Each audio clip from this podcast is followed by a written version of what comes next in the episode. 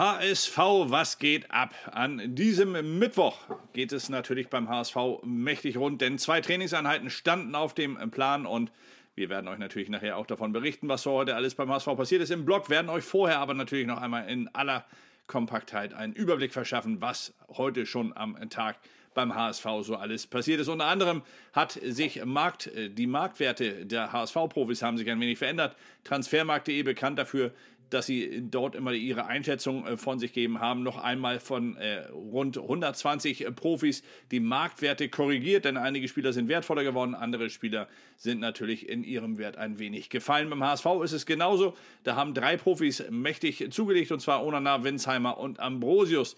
Onana hat von 400.000 auf 1,5 Millionen Euro zugelegt, was ich sehr gut nachvollziehen kann und was für mich recht logisch ist angesichts seiner Leistung. Manuel Winsheimer ist von 400.000 auf 1 Million Euro gestiegen.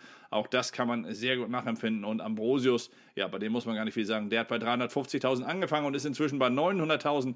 Ich muss ganz ehrlich sagen, ich verstehe auch gar nicht, warum der jetzt noch unter einer Million sein sollte. Insgesamt ist das auf jeden Fall ein Profi, der richtig Potenzial hat und der schon zeigt, dass er das, was er machen soll, hier schon zu leisten imstande ist. Insofern, solche Spieler sind bei mir meist immer noch ein wenig wertvoller als einige, die an ihrem Limit spielen. Einige, die gefallen sind beim HSV, gibt es dann natürlich auch. Daniel Heuer Fernandes, logischerweise durch die Verpflichtung von Sven Ulreich ähm, ist er natürlich als Nummer 2 jetzt nicht mehr das Wert, was er vorher war. Von 800.000 ist er auf 600.000 runter.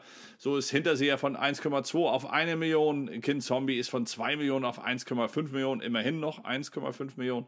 Also er ist immer noch genauso viel wert wie Onana.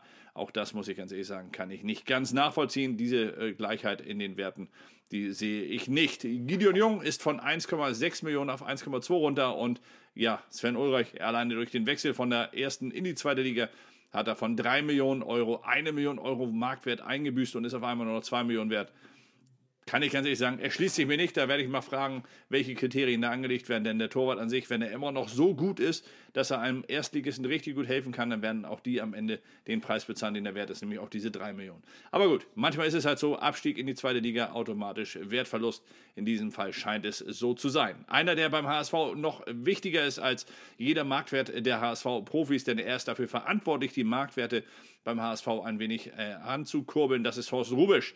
Und neuer Vertrag für Horst Rubisch. Die Frage steht schon lange im Raum. Jetzt heißt es, der HSV hofft auf Santa äh, Horst. Und zwar hat die Bild-Zeitung das heute ein wenig äh, nochmal thematisiert und hat geschrieben, dass das klare Ziel sei, dass Horst Rubisch, der Nachwuchsleiter des HSV, jetzt im Winter zu Weihnachten seinen Vertrag beim HSV dann äh, verlängert. Zunächst einmal bis 2023 eben, so wie es auch Jonas Bold, der Mann, der ihn zum HSV äh, zurückgeholt hat, auch hier in Hamburg äh, gerade unterschrieben hat. Also Santa Horst, so heißt er ab sofort, wenn er denn zur Weihnachtszeit seinen Vertrag verlängert. Einer, der auf dem Platz wieder Vollgas gibt und das schon seit ein paar Tagen vor dem Kielspiel, allerdings in Kiel noch nicht dabei war. Das ist Baccariata und Baccariata er macht es HSV-Trainer Dani Thun schwer. Wir hatten es gestern im Blog ja auch geschrieben, dass Dani Thun sagte, er freut sich darüber, dass es wieder schwerer wird, weil einfach alle Profis fit sind, unter anderem eben auch Baccariata wieder vollwertig zur Verfügung steht.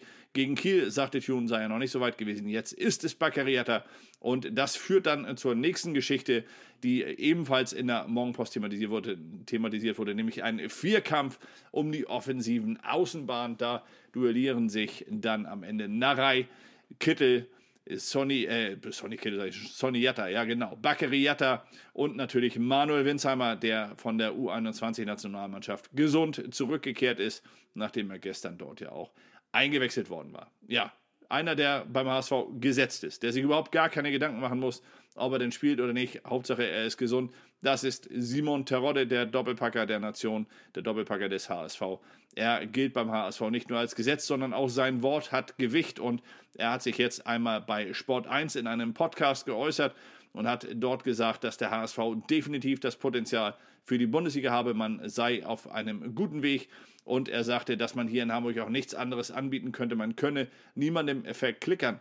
So hat er es in diesem Podcast gesagt, dass man hier um Platz 8 und 9 spielt. Im Gegenteil, es kann nur das Ziel geben, mit dem HSV aufzusteigen. Ja, hoffen wir mal, dass er recht behält und dass er noch seinen Teil dazu beiträgt. Weiterhin einen großen Anteil bislang, den hat er ja, das kann man nicht anders sagen. Und wenn wir schon von großen Stürmern sprechen, dann müssen wir natürlich auch noch einmal bei Uwe Seeler anhalten. Uwe Seeler, er war ins Krankenhaus eingewiesen worden, nachdem er einen Schwächeanfall hatte und er äußerte sich heute in der Bild dazu, hat in der Bild einmal gesagt, dass er glaubte, dass es schon sein Ende sei, dass er wirklich sterben würde und er hatte tatsächlich große, größte Befürchtungen, da er Schmerzen auch in der Herzgegend hatte.